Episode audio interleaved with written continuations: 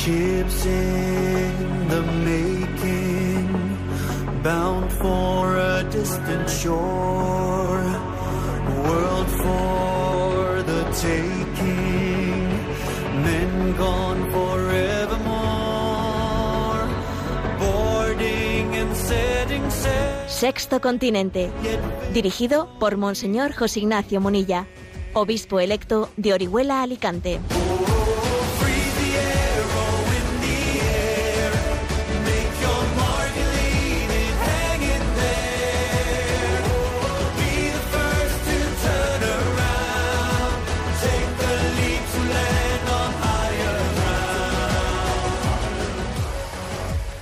Un cordial saludo a todos los oyentes de Radio María. Un día más, con la gracia del Señor, nos disponemos a realizar este programa radiofónico llamado Sexto Continente, que lunes y viernes de 8 a 9 de la mañana, una hora menos en las Islas Canarias, realizamos aquí en directo en Radio María España. Bueno, voy a comenzar con un latinajo, ¿eh? no os asustéis, ¿eh? luego lo contextualizo. Es de Santo Tomás. Bonum ex integra causa, malum ex quocunque defecto. Defectum. ¿eh? A ver, como digo, no os asustéis. ¿eh? Vamos a ver, esto viene a cuenta de, de una aclaración que creo necesaria, porque muchos eh, de los oyentes de Radio María la preguntan.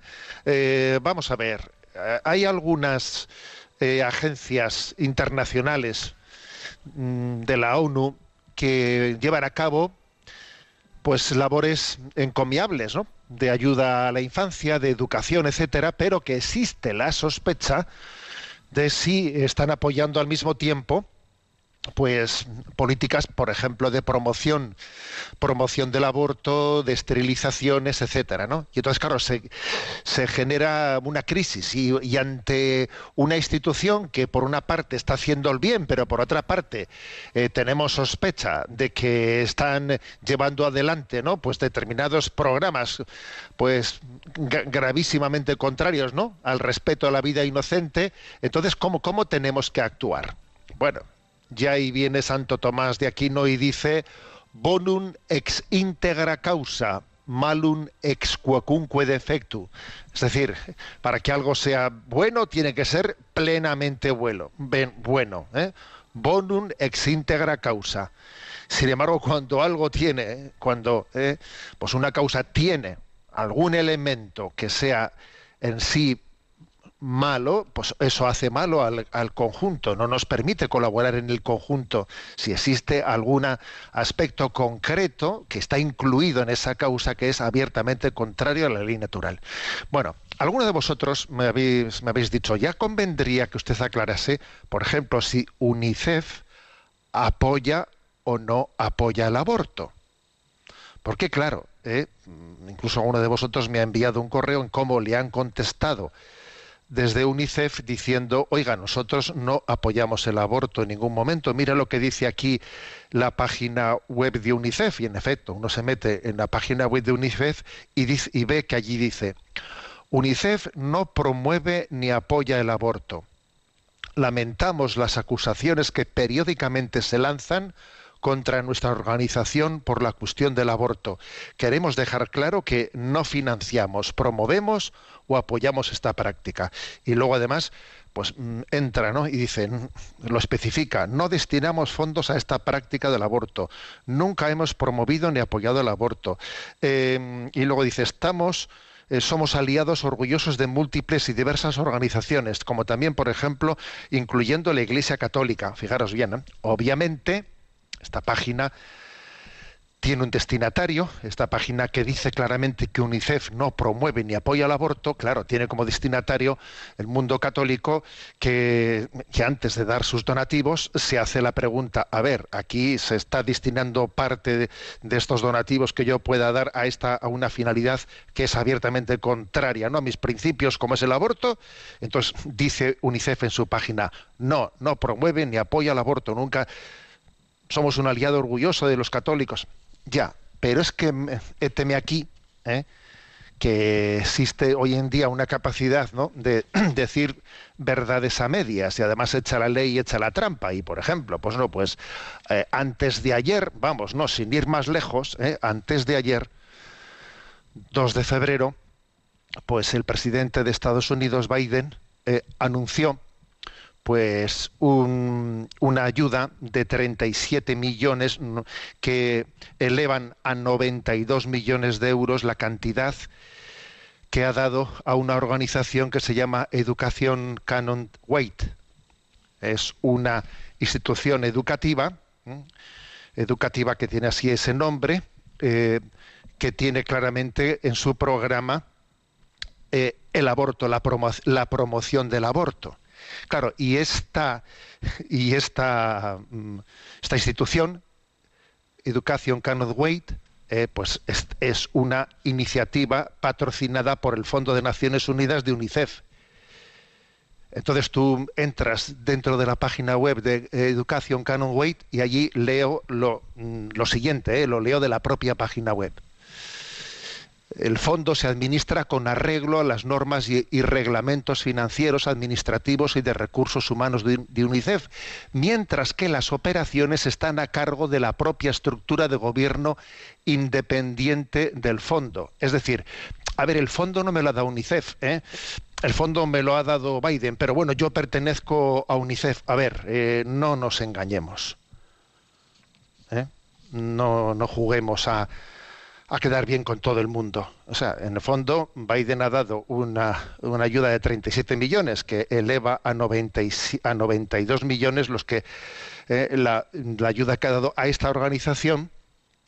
Educación Canon Wait, abiertamente proabortista, que anuncia además que, eh, que quiere financiar a nivel internacional el aborto y Biden dice claramente que, que, que quiere, ¿no? Eh, hacer esta apuesta por la liberalización del aborto a nivel internacional y lo hace Claro, el dinero no se lo da UNICEF, no, se lo da Biden en este caso.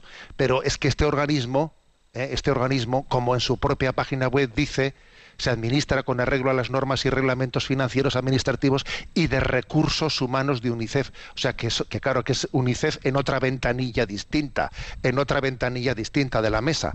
Entonces, eh, a ver, mm, si no hay como ser claro, si no hay como ser claro. ¿Eh?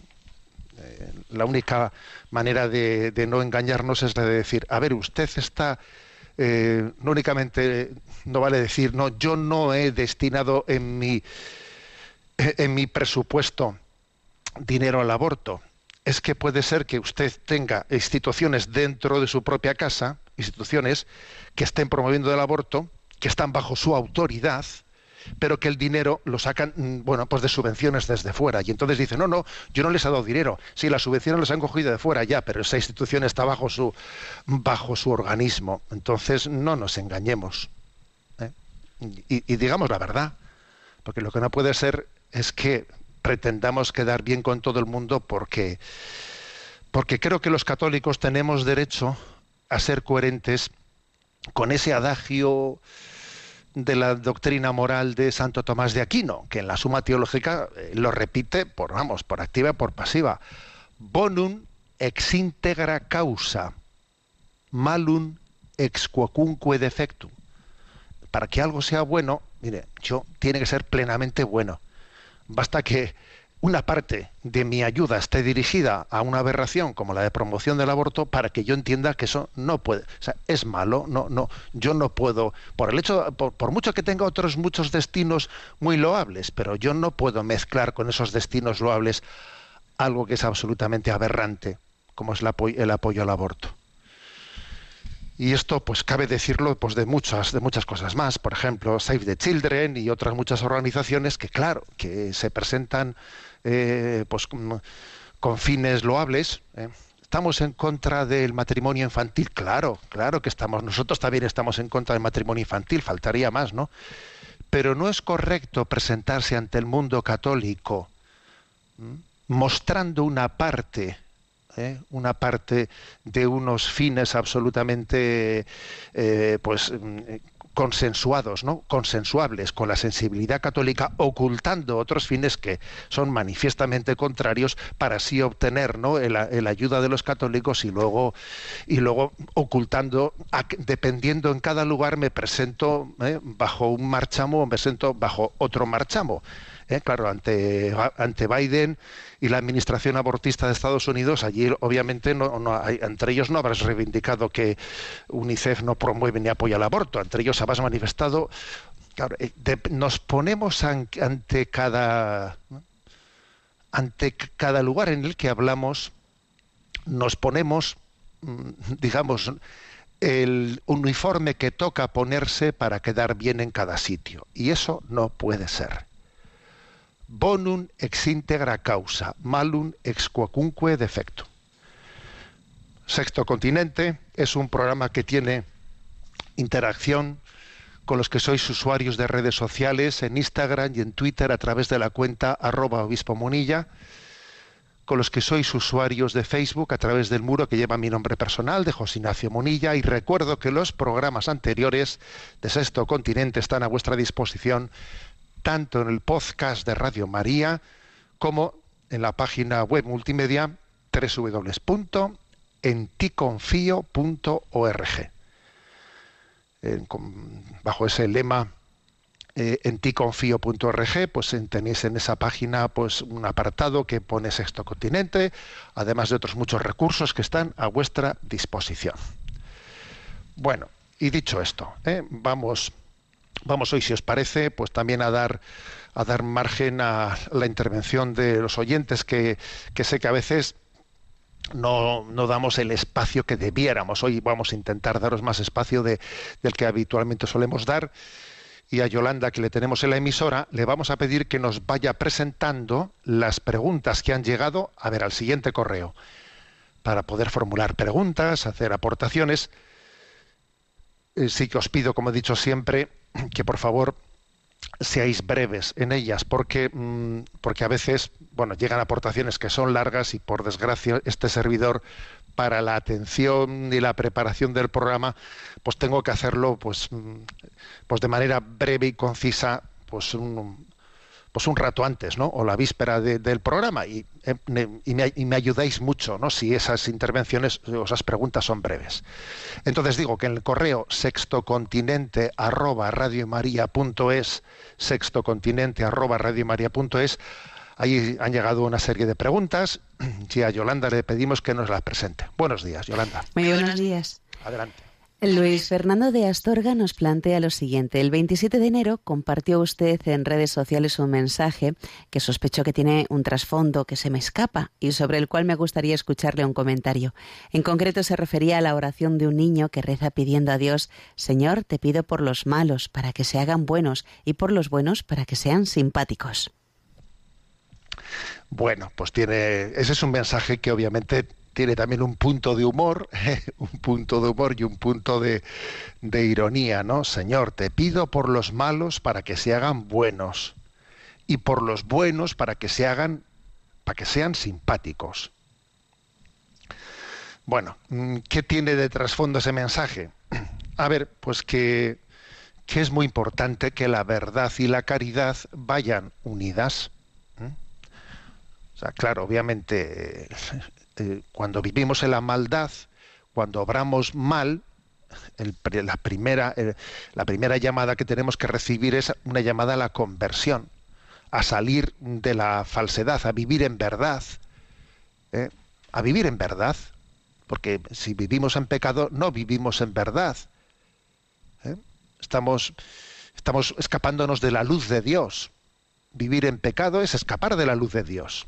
Vivir en el odio, vivir en la impureza, vivir en la codicia, es escapar de la luz de Dios. Entonces, te pido por los malos para que se hagan buenos, a ver, para que vivan en la verdad y no nos escapemos de la luz, ¿no? Pero luego también hay que decir, y te pido por los buenos para que sean simpáticos. Porque es que además de vivir en la verdad, también hay que vivir en la caridad, en el amor. ¿eh? Es que este es uno de los dramas de nuestra, de nuestra cultura, ¿eh? Estar siempre oponiendo, oponiendo verdad y caridad. Y a veces, ¿eh? Mm, pues a uno le parece que, que con que él viva rectamente, con que él eh, viva conforme ¿no? a los preceptos de Dios, ¿eh? yo ni mato ni robo, no hago nada, no hago ma- mal a nadie, ya, pero tengo una cara de pepinillo que no veas tú, no tengo una cara de amarga, o sea, o sea, perdón, te pido por los buenos para que sean simpáticos. A ver, que es que aparte de, no vivir en el pecado, hay que vivir en la alegría de los hijos de Dios. Hay que vivir en la alegría. O sea, que es que si estás en gracia de Dios, por Dios, que se te note. Que se te note. O sea, que lo transparentes, que lo transmitas. A ver, sé feliz, transmítelo, disfrútalo, compártelo con los demás. Lo que no puede ser es que vivas esa contradicción de, bueno, pues de que Dios te da la gracia, ¿no? Fundamentalmente, ¿no? De tener una vida ordenada y luego resulta que, oye, mm, o sea, que seas simpático, que no, que, que, que vivas, que, que, ojo, ¿eh? También puede ocurrir el que uno pretenda ir de guay, pretenda ir de simpático cuando no vive en la verdad, cuando vive, cuando vive en el pecado, cuando, a ver, es una, una falsa simpatía es una, eh, pues una, una impostura, ¿no? Está, está de alguna manera pues actuando, actuando, eh, mira qué guays, ya, y por dentro tienes una cantidad, o sea, una necesidad de conversión y tienes un, claro, no me refiero a esa falsa simpatía de quien está de alguna manera posando, posando ante las cámaras, no, me refiero a que si vives en verdad, y vives en gracia de Dios, oye, se te tiene que notar eso, o sea, tiene, te tiene que traslucir, ¿no? Por eso, bueno, pues tenía un poquito de, ironía, ¿no? Este mensaje. Ahí sale un niño, ¿no? Y dice, Señor, te pido por los malos para que sean buenos. Y por los buenos para que sean simpáticos. Porque el niño dirá, es que igual también me he encontrado a veces, ¿no? Pues con algunos, algunos mayores que claro que se, serán buenos, ¿no? Y me riñen cuando hago cosas malas. Pero claro, es que son un poco antipáticos, ¿no? Un poco antipáticos. Bueno, este esto es lo que hay de trasfondo, ¿no? Detrás de, este mensaje, ¿no? Es un reto permanente. ¿eh? Es un reto permanente el estar siempre compaginando, pues, eh, la verdad y la caridad. Adelante con la siguiente pregunta. José Ignacio Arnedo nos plantea Buenos días, Monseñor. Muchas gracias por el programa que me hace tanto bien. El otro día, en una reunión de amigos, comentaron hablando de un sacerdote que él mismo decía que no había hecho voto de pobreza. Quería saber si esto es posible y qué dice la doctrina católica al respecto. A raíz de este tema, me pregunté también por si el voto de castidad es obligado en el sacerdocio y qué nos dice la doctrina católica a este respecto. Gracias. Bueno, a ver, aclarando cosas. Un sacerdote, un sacerdote diocesano, no hace voto de pobreza, a diferencia del religioso. ¿eh? El religioso sí hace los tres votos ¿eh? de pobreza, castidad y obediencia. Pero un sacerdote diocesano, como por ejemplo ha sido también mi caso, ¿no? Pues yo no hice voto de pobreza. ¿eh? Lo que un sacerdote diocesano hace eh, es una promesa de obediencia eh, al obispo y a sus sucesores, la promesa también del celibato, del celibato, y luego una promesa también de oración de la liturgia de las horas. ¿eh? Entonces, mm, a ver, ¿eso qué quiere decir? Que como el sacerdote, a diferencia del religioso, o sea, el religioso, eh, él no administra sus propios bienes, el religioso no mm, tiene voto de pobreza y por tanto pues él no tiene cuentas corrientes etcétera de no ser que el superior su superior el de su comunidad pues le haya autorizado pero mm, o por ejemplo si un religioso ¿eh? si un religioso recibe una herencia ¿eh? una herencia de su familia los bienes que él recibe no son para él son para la comunidad porque él tiene voto de pobreza no y entonces un religioso pues imagínate, ¿no? Que la familia le deja, ¿no? Pues en herencia un piso, ya, pero no es para él, porque él tiene voto de pobreza y no puede ponerlo a su nombre personal, lo pone a nombre de la comunidad religiosa de la que forma parte. ¿eh? Bien, eso no es así en el caso de un sacerdote. Un sacerdote no hace un voto de promesa, perdón, un voto de pobreza, y si por ejemplo pues recibe pues de su familia pues un piso que le han dejado en herencia sí lo puede poner a su nombre ¿eh? hay una diferencia por lo tanto entre el sacerdote diocesano y el religioso que tiene un voto de pobreza. Claro, a ver, dicho esto, y el sacerdote administra ¿eh? sus propios bienes, ¿eh? mientras que el religioso, por ejemplo, si tiene que hacer unos gastos o lo que sea, le pide al superior dinero para estos gastos que tengo. El sacerdote diocesano, sin embargo, administra sus bienes, le dan un sueldo ¿eh? y él los, administra, ¿no? es una diferencia importante, claro. Bien, esto no quiere decir que el sacerdote diocesano, como no tiene voto de pobreza, eh, pues entonces eh, mm, lo del el consejo evangélico de la pobreza no vaya con él. Sí, sí va con él, sí va con él. Y va quizás de una manera más especial, ¿eh? más especial. Claro, el consejo evangélico de la pobreza mm, se refiere, está dirigido a todos, a todos nosotros, pero de una manera especial a un sacerdote diocesano que aunque no haya hecho voto de pobreza, obviamente el ministerio sacerdotal que se le ha encomendado, pues sería bastante difícilmente compatible, por ejemplo, pues con que con, un objetivo con un objetivo de intentar acumular un patrimonio pues importante no a mí me gustaría progresar y tener y administrar y tener y tener eh, pisos y tener empresas y cosa que puede ser absolutamente legítima no pues en un en un laico que lleva adelante su vida pero es que claro o sea, aunque el sacerdote diocesano no tenga el voto de pobreza, obviamente está llamado a vivir el consejo evangélico de la pobreza que lo hemos recibido todos los cristianos de una manera integrada en su ministerio sacerdotal. Como también obviamente pues un casado tiene que vivir el consejo evangélico de la pobreza integrado en un matrimonio. Cuidado que tengo unos hijos, que tengo un tal, tengo que proveer esto, lo otro. No es lo mismo el consejo evangélico de la pobreza vivido por un laico soltero que por un laico casado que tiene que pensar en sus hijos. ¿Eh? Pues esto apliquémoslo también al sacerdote, al sacerdote diocesano. Él tiene que vivir el consejo evangélico de la pobreza que tiene todo cristiano, pero de una manera diciendo, a ver, pues, por ejemplo, ¿no? O sea, yo tengo que mostrar que lo mío no es una profesión, que lo mío es una vocación. ¿eh? Es, una, vocación. Entonces, por ejemplo, imaginémonos, ¿no? Imaginémonos pues que, de repente se, que se produce una crisis eh, y de repente pues los sacerdotes diocesanos no pueden recibir su sueldo, el sueldo de, ¿eh? manutención mensual, ¿no? ¿Qué van a hacer? Dejar de, de realizar su función sacerdotal? ¿Van a abandonar? Pues obviamente, obviamente no. Van a continuar adelante su labor sacerdotal, cobren o no cobren dinero y, a ver, pues porque su espíritu de pues, pues, en una empresa pues las cosas serían distintas no yo estoy en una empresa y la empresa me dice pues mira hemos quebrado y claro, aquí no podemos seguir pagando el sueldo. Pues, pues, obviamente me tengo que buscar otro sitio. Pero claro, en el caso de un sacerdote eso no es así. O sea, el consejo evangélico de pobreza tiene que estar adaptado a su, ¿eh? a su, a su circunstancia. ¿eh? Entonces, por esto por una parte. ¿eh? Y luego por la, pregunta que decía José Ignacio. ¿Qué diferencia hay entre el voto de castidad que hace el religioso y la promesa de castidad que hace el sacerdote diocesano.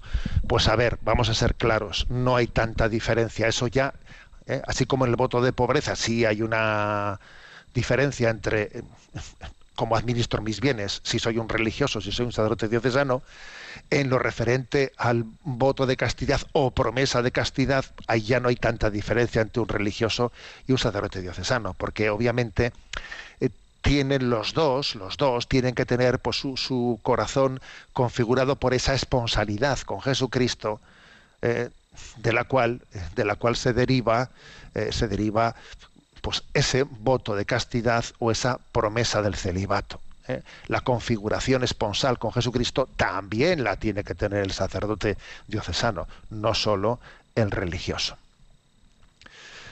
Bueno, adelante con la siguiente pregunta. Un oyente llamado Generoso Aznárez nos plantea, sigo con sumo interés sus programas de Radio María con el afán de formarme e informarme, pero hay cuestiones que no acabo de entender. En concreto, ¿por qué Dios, para favorecer al pueblo de Israel, su pueblo, permite que éste ocupe tierras que no le pertenecen, avasallando y matando. En tiempos de Jesús existían personas endemoniadas, según cuenta el Evangelio, con aquellos síntomas tan tremendos. ¿Era así realmente o lo de endemoniados era una especie de metáfora para indicar que estaban en pecado? Hay quien dice que endemoniado era una enfermedad que hoy se conoce con otros nombres. La Iglesia hoy reconoce que hay personas endemoniadas a las que se les eh, debe aplicar el exorcismo. Reconociendo toda su labor, le envío un afectuoso saludo. Agradezco su atención. Bueno, vamos a ver. Eh, sí, eh, existe, eh, existe también hoy en día, no solamente hace dos mil años, pues una acción pues especial, extraordinaria de Satanás que llamamos la posesión diabólica. Tal cosa existe. Y la Iglesia también hoy en día, con su liturgia renovada y reformada, ¿no?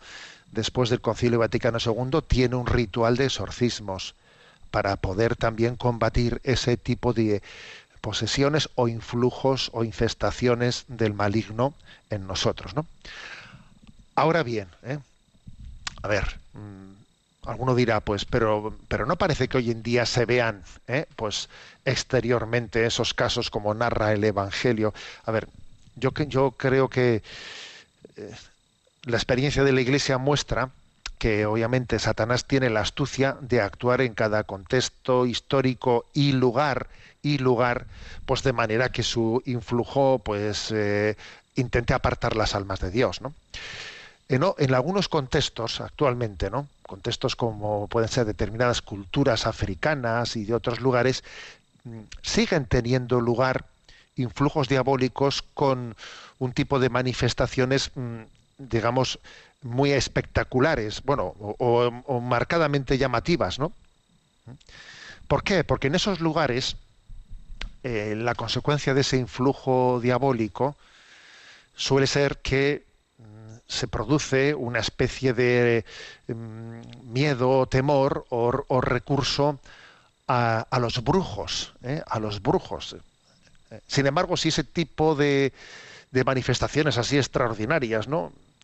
Pues se diesen, eh, se diesen en Occidente de una manera muy pública, lo que podrían conseguir es casi el efecto contrario, el efecto de que eh, pues se produjesen conversiones y, y, claro, si uno viese la acción del demonio de una manera muy patente, muy, pues lo que lo que haría sería casi, vamos, ya es una llamada a la conversión de que aquí el mal existe, nos tenemos que convertir y vamos a confesarnos todos. Claro, a ver, el demonio no es tonto, no es, malo será, pero tonto no. ¿eh? Entonces, obviamente entre nosotros ya se cuidará, ya se cuidará de que la manera de manifestarse no esté provocando conversiones, porque entre nosotros, eh, si él se manifestase de una manera muy descarada, lo provocaría, y eso no lo va a hacer. Sin embargo, en otras culturas, he puesto algunos ejemplos de culturas en las que el mundo de los brujos, eh, etcétera, tienen, ¿no? Existe, existe, o sea, la alternativa a la vivencia de fe no es, eh, no es el agnosticismo, el ateísmo, sino más bien es la superstición. Existe el recurso, existe, eh, claro, la manifestación de Satanás en esos términos provoca que la gente recurra a las supersticiones, recurra a los brujos, en vez de recurrir a Dios.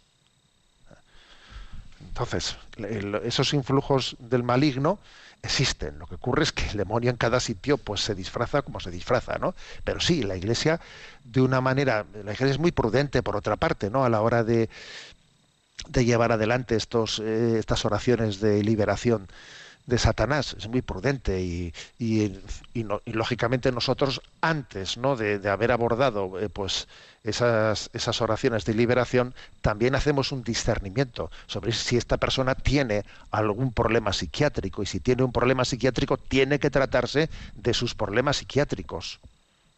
Porque obviamente los problemas psiquiátricos tienen pues una autonomía una especificidad. Y no se puede confundir una cosa con la otra eso también hay que, ¿eh? hay que decirlo con, claridad. O sea, la Iglesia es prudente y cuando lleva a cabo estas oraciones, pues las hace con, con discreción. Primero con discernimiento, habiendo discernido. En segundo, con discreción, no haciendo de ello un show ¿eh? ni ningún espectáculo. ¿eh? Bueno, y también nuestro oyente hacía también otra pregunta distinta y es, bueno, ¿y cómo entender la Sagrada Escritura? Porque, claro, parece que allí aparece como que Dios está favoreciendo pues la guerra de los pueblos y entonces eh, se, se, enfrenta eh, pues Israel con eh, al entrar en la tierra prometida entra en, está en guerra contra otros pueblos entonces parece que Yahvé está a favor de, de, de, las guerras a ver Dios se ha revelado se ha ido revelando también adaptándose a nuestras entendederas ¿eh? y obviamente en el Antiguo Testamento hay toda una pedagogía de Dios eh, en la que Dios elige a un pueblo a un pueblo de Israel, que es el pueblo de Israel, el pueblo hebreo, para revelarse a, a, través de él al mundo. Y entonces en esa capacidad de hacerse entender, cuando Israel invoca a Dios, Señor, protégenos, en, medio de, en medio somos un minúsculo pueblo, en medio de pueblos poderosos, danos la gracia de sentir tu protección. Ya ve, eh, da su gracia y su, y su, protección a ese pueblo, no porque, fijaros, no porque esté eh, amando a este pueblo y a los otros pueblos no les ame, no, sino porque es la manera de mostrar a ese pueblo que va a ser el que manifiesta al mundo entero el mensaje de la salvación que finalmente llegará en Jesucristo, que Dios nos ama y nos protege a todos. Pero era absolutamente pedagógicamente necesario para manifestárselo a todos, empezar por manifestárselo a unos en concreto, para que a través de ellos mm, esa revelación llegase a todo, a todo el pueblo. Bueno, os voy a compartir una, eh, una canción hermosa. Mm, el buen pastor se llama. Me ha enviado uno de vosotros que al que agradezco su, su detalle desde Alicante, diciéndome pues que, que rezan, ¿no? para que la llegada de un pastor también pues eh, nos haga caer en cuenta de cómo Dios nos cuida, Dios nos cuida, ¿no? a través de, del pastoreo de la iglesia. Y entonces, pues, me ha mandado una canción que yo desconocía, que me parece una joyita, cantada por un cantautor católico venezolano que vive en Miami, se llama Javier Burú, y pues nos comparte con nosotros esta bella canción, El buen pastor.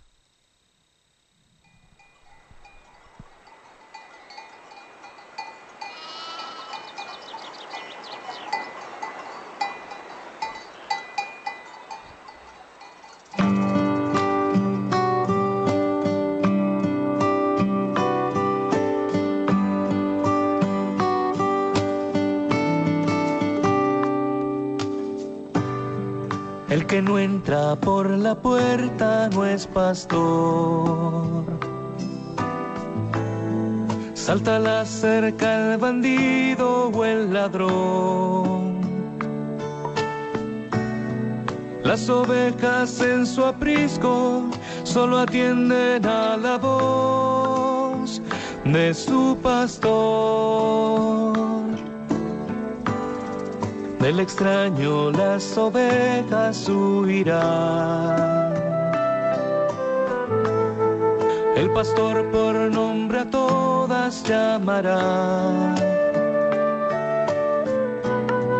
Y afuera él irá adelante y su voz escucharán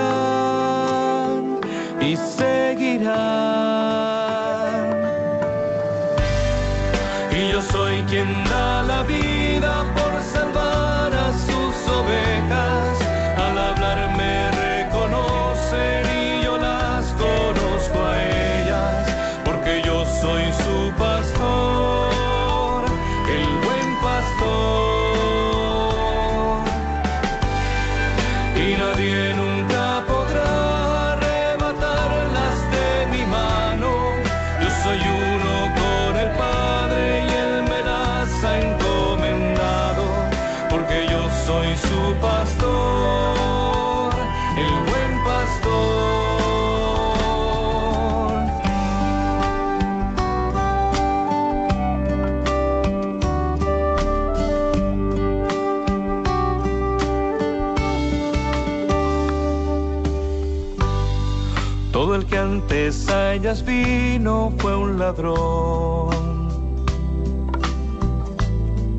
a quien solo su salario le importó.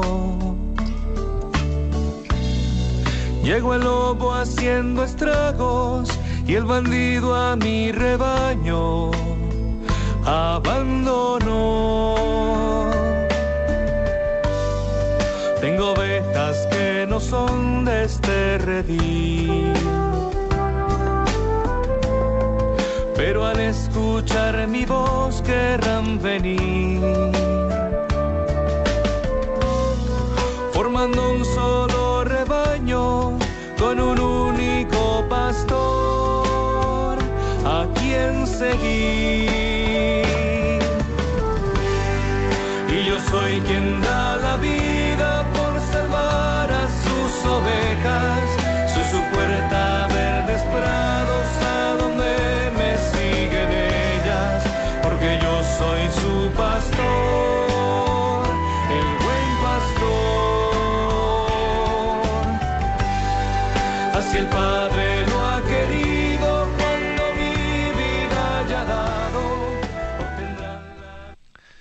Hoy precisamente, primer viernes de mes, eh, pues quizás hablar de Jesús, buen pastor, de ese sagrado corazón de Jesús que nos cuida, que camina junto a nosotros, que nos dice, yo estaré con vosotros todos los días hasta el fin del mundo. Venid a mí, los que estáis cansados y agobiados, que yo os aliviaré.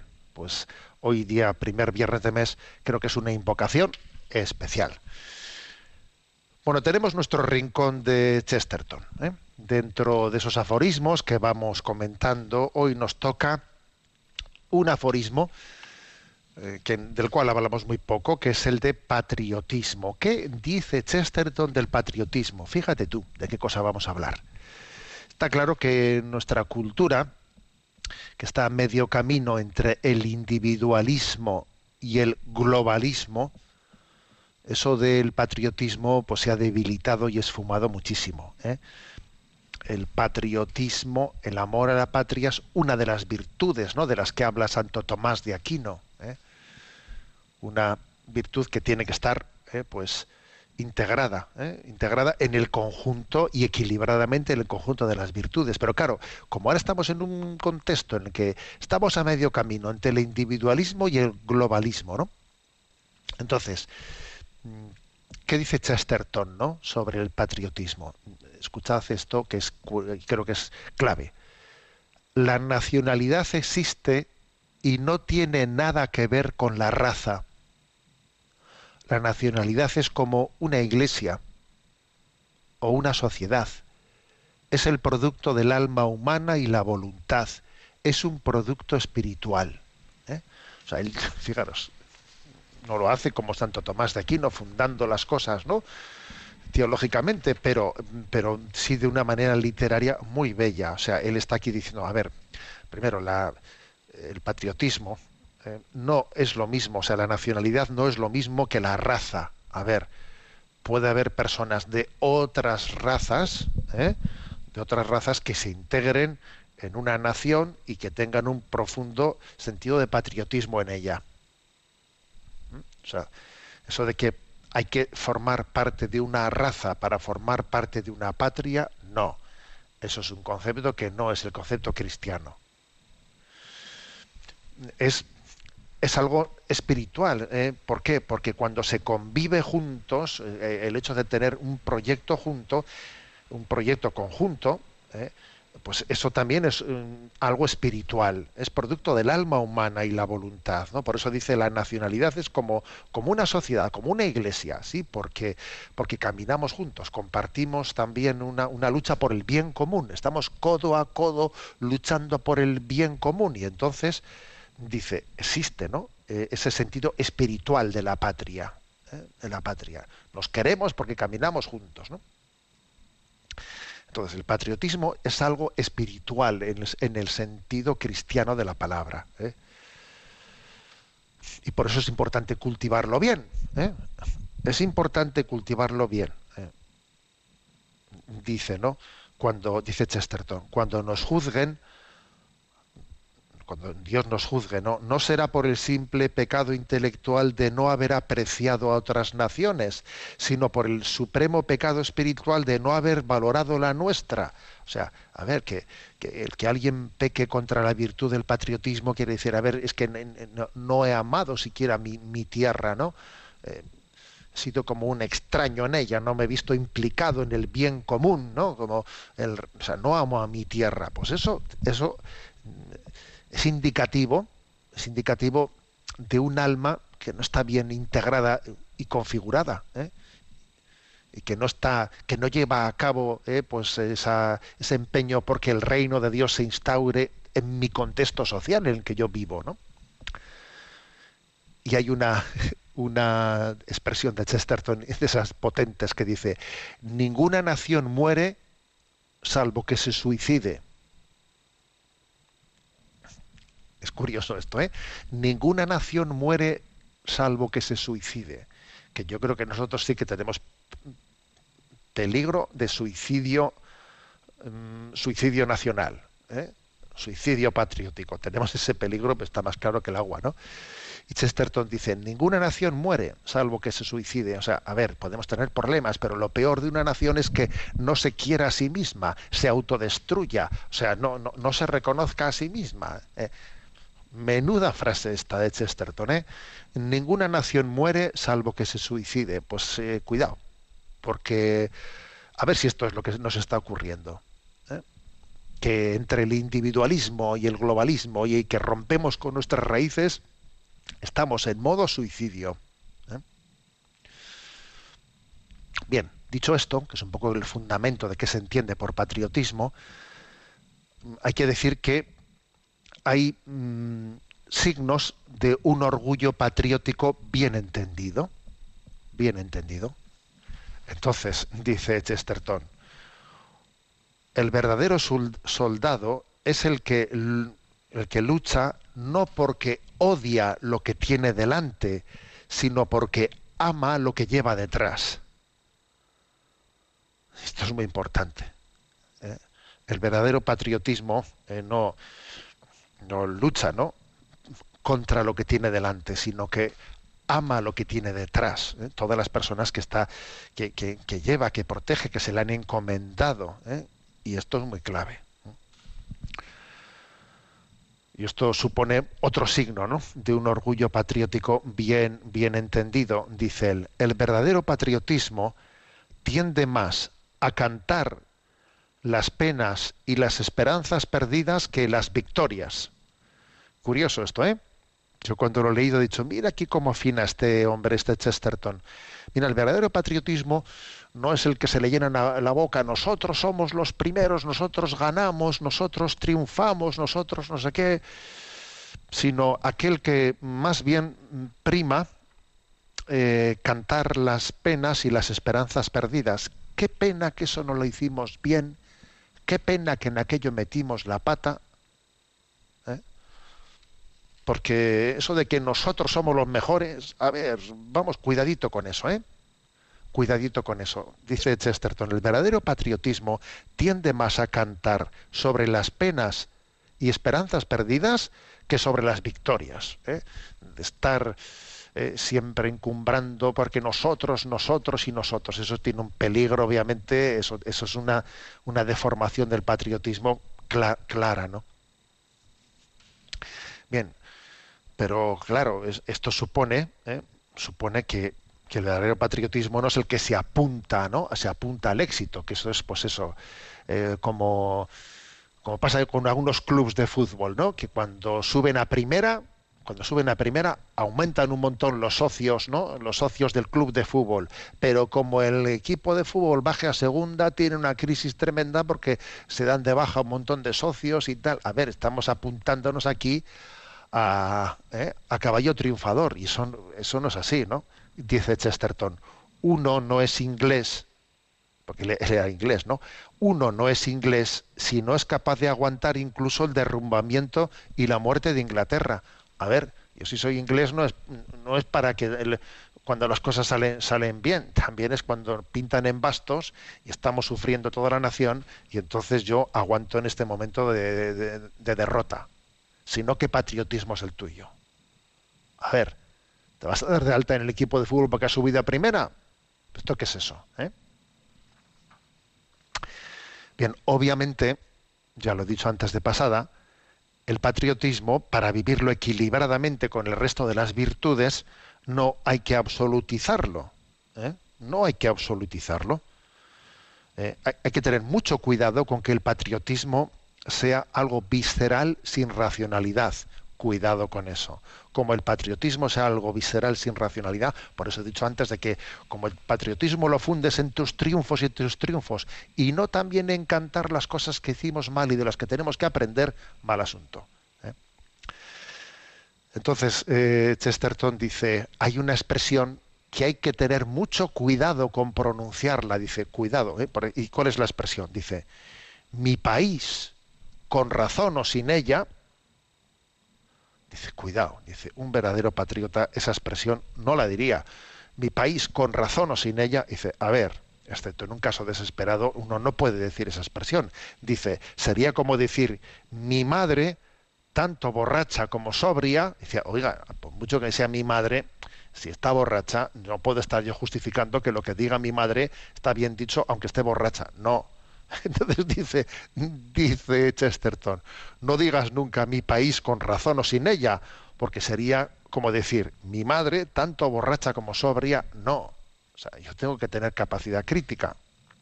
¿eh? Entonces remata Chesterton con la siguiente expresión. He pasado gran parte de mi vida criticando y acusando a los gobernantes y las instituciones de mi país. Es con mucho lo más patriótico que un hombre puede hacer. Toma ya, ¿eh? Porque existe un patriotismo ciego. ¿eh? Pues eso, ¿no? Mi país, con razón o sin ella, eso no es patriotismo. Eso es una ceguera visceral. Dice, lo más patriótico que he hecho en mi vida, dice, dice Chesterton, es criticar a los gobernantes y a las instituciones de mi país que, que- que- que se están suicidando o que, o que están perdiendo el norte. Ese es el verdadero patriotismo. ¿eh? La autocrítica tiene que formar parte del patriotismo. Si no, ¿dónde vamos, no? Bueno, y por último, ¿no? Eh, riesgos inherentes al patriotismo. Bueno, pues primero, la Iglesia, dice Chesterton, la Iglesia defiende el patriotismo como una de las obligaciones de los hombres y no la única obligación del hombre. O sea, esto es lo primero. Un riesgo mm, del patriotismo es pensar que es mi única obligación. No. Y, tu familia y, tu integración en la vida de la Iglesia. eh, o sea, el patriotismo tiene que integrarse en, en el, pues en otro cúmulo también de deberes que tiene el hombre, ¿no? Y cuidado, y termino con esta frase de Chesterton, cuidado a este otro riesgo del patriotismo, que también me ha parecido súper luminoso, esta frase. ¿eh? Dice él, patéticamente, los patriotas suelen ir por detrás de su época, acostumbrados a vigilar a sus viejos enemigos, no ven a los nuevos. O sea, está bien escuchar esto, ¿eh? porque dice Chesterton, mira, una persona que es muy patriota, que por desgracia tenemos pocas, ¿no? Y una persona que conoce mucho la historia, que por desgracia estamos, ¿eh? despreciando el conocimiento de la historia, perdiendo nuestras raíces, nos estamos suicidando culturalmente, ¿no? Pero, digamos, esa persona, que las hay también patriotas, conocedoras de profundas de la historia, etcétera, tiene un riesgo, y el riesgo es que identifica más fácil los viejos enemigos que existieron y los nuevos enemigos le cuesta más percibirlos.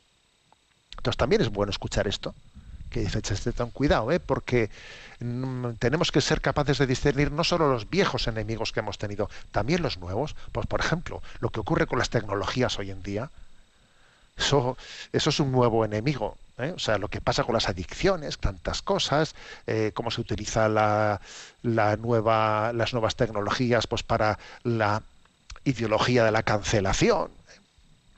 Conviene, ¿eh? conviene estar vigilar no solo ¿no? los viejos enemigos de la patria, sino también los nuevos, ¿eh? que a veces obviamente pueden pasar, eh, puede costar más tiempo ¿no? en percibirlos. Bien, tenemos nuestro momento final para el DOCAT, para el comentario de la doctrina social de la Iglesia y tenemos nos toca el punto por en 265 ¿por qué la sostenibilidad requiere de la solidaridad? Y dice la sostenibilidad es una exigencia que solo podemos asumir juntos. Sin una solidaridad concreta en nuestro entorno más cercano, la sostenibilidad se convertiría en un frustrante tema de unos pocos idealistas, mientras que el resto se aprovecharía de los recursos sin pensarlo, con el lema y después de mí, que se las apañen. De la misma manera, si no existen las muchas eh, instituciones que fueron creadas para la lucha solidaria contra la pobreza o para la garantía de los recursos naturales, la sostenibilidad sería, sin más, una proclama hueca y políticamente intrascendente. La Iglesia tiene una gran tradición de solidaridad gracias a unas obras de ayuda que se pueden ampliar aún más. O sea, aquí dice, vamos a ver, que es importante el tema de la sostenibilidad nos caigamos en cuenta de cómo está intrínsecamente unido a la solidaridad. Me encanta que hayan puesto aquí pues este, esta especie de mm, de recurso lingüístico que con frecuencia lo hemos escuchado o lo hemos dicho, ¿eh? Y después de mí que se las apañen. Mira, yo hago esto y, y, el que venga detrás de mí que se las arregle, el que se las apañe. Pero claro, eso sí que es, eso es una, una forma mentis que tiene que ser claramente purificada, que es nociva. Me estoy acordando de una anécdota eh, que, a ver, no me resisto a comentarla, que os vais a reír, un poco. ¿eh? Estábamos en el año 2005 eh, asistiendo a la Jornada Mundial de la Juventud en, en Colonia, ¿eh? convocada por Benedicto XVI. Y me acuerdo pues que fuimos allí, pues entonces era sacerdote en Zumárraga, y fuimos allí con un par de autobuses y, y entonces me acuerdo que nos acogieron en las jornadas previas una familia alemana, una familia mm, maravillosa, pues tenían un chalet grande y tú fíjate, allí nos ofrecieron una noche una noche pues a todos los chicos, ¿eh? que hay que tener generosidad. Tú imagínate a, a 100 chicos en un jardín grande que tenían, nos ofrecieron pues una barbacoa con salchichas, fíjate, gratuitamente allí todos a cenar a su casa, ¿no? Dormíamos en, los locales de la parroquia y una familia les ha invitado a cenar y tal, allí que fuimos, ¿no? Y bueno, pues era, hacía buen tiempo, era verano, estábamos por la noche allí, todo es estupendo. Y fui al servicio, entré al servicio eh, del, dentro de la casa y claro, de repente me di cuenta que, los váteres, claro, con todos los chicos que habían entrado, pues estaban pues hechos una porquería. O sea, claro, había entrado uno, el siguiente, el siguiente, y aquello era pues una guarrada. ¿eh? Y me acuerdo que salí fuera al jardín y entonces, claro, los señores de la casa no sabían español. Y, yo junté a todos los chicos y allí les eché una bronca ¿eh? les eché una bronca, pero claro, pero bien echada diciendo, a ver, a ver, chavales, pero os dais cuenta que nos han acogido en esta casa, os dais cuenta qué generosidad han tenido, y en, tu casa cogerías a 100 jóvenes y les invitarías a cenar. Y yo he ido ahí al, a los váteres, he visto que cada uno que va, pues siguen guarrando la cosa, siguen guarrando, es una vergüenza. O sea, a ver, yo he salido y lo he dejado como el chorro del oro. El siguiente que llegue lo tiene que dejar como el chorro del oro. ¿eh? me acuerdo que les, claro, los, alemanes me acuerdo que miraban diciendo que qué les estará diciendo el cura que les está metiendo aquí una bronca ¿eh? bueno entonces me acuerdo que pasados ya 10 años de eso 10 o 12 años me encuentro un día con un, con un joven ya entonces ya era obispo y me dice dice José Ignacio me dice me acuerdo de aquella bronca que nos echaste en aquel jardín de Alemania por cómo habíamos dejado los váteres, dice, desde aquel día, cada vez que yo voy por ahí, voy conduciendo, paro en un, en un, pues en un restop, en un Repsol de esos por carretera, y cuando voy al váter, vamos, eh, cojo y siempre digo, hay que dejar el váter mejor de lo que me lo he encontrado. O sea, no puedo, entonces cojo y, ya casi se ha convertido en mí en una especie de ritual, ¿no? Dejar, es que tiene que ser así, me hizo gracia, ¿no? Como había quedado la bronca ¿eh? en ese chico es que tiene que ser así. Es que eh, el que venga detrás mío que se apañe, eso es un principio, es una desgracia. O sea, uno tiene que decir, ¿cómo me gustaría que, que, que yo me hubiese encontrado esto? Esa es la pregunta. Y yo tengo que intentar dejarlo como me gustaría que yo lo hubiese encontrado. A ver, ese es el principio básico de sostenibilidad, si no las cosas no son sostenibles. Y esto que digo a un nivel personal, eh, pues es lo que la doctrina social de la Iglesia afirma, primero vivido personalmente, vamos, con un ejemplo tan concretito como este que he puesto, ¿sabes? ¿Eh? Y luego dice, lógicamente, pues tendrá que haber instituciones para que esto, porque claro, si luego yo únicamente y el siguiente que va va a volver a enguarrarlo, claro, va a tener un problema, que es un, idealismo que se queda perdido. O sea, tendrá que haber instituciones, pues que en lo que se hace referencia a la lucha solidaria contra la pobreza o a la garantía de los, del respeto de los recursos naturales, etcétera, pues que tomen medidas, tomen medidas para que haya una cierta exigencia de que las cosas sean utilizadas de manera que tengan una sostenibilidad que sea conjugable con la solidaridad que entre todos nosotros, ¿no? Pero bueno, me ha gustado mucho esto de ¿eh? porque no hay, no hay como poner una imagen gráfica, ¿no? Esto de y después de mí que se las apañen. No, después de mí que se las apañen, no. O sea, soy yo el que tengo que ¿eh? facilitar que el que venga detrás de mí lo tenga más fácil ¿eh? que lo que yo lo he tenido, ¿no? Bueno, tenemos el tiempo cumplido. ¿eh? Me despido con la bendición de Dios Todopoderoso, Padre, Hijo y Espíritu Santo. Alabado sea Jesucristo.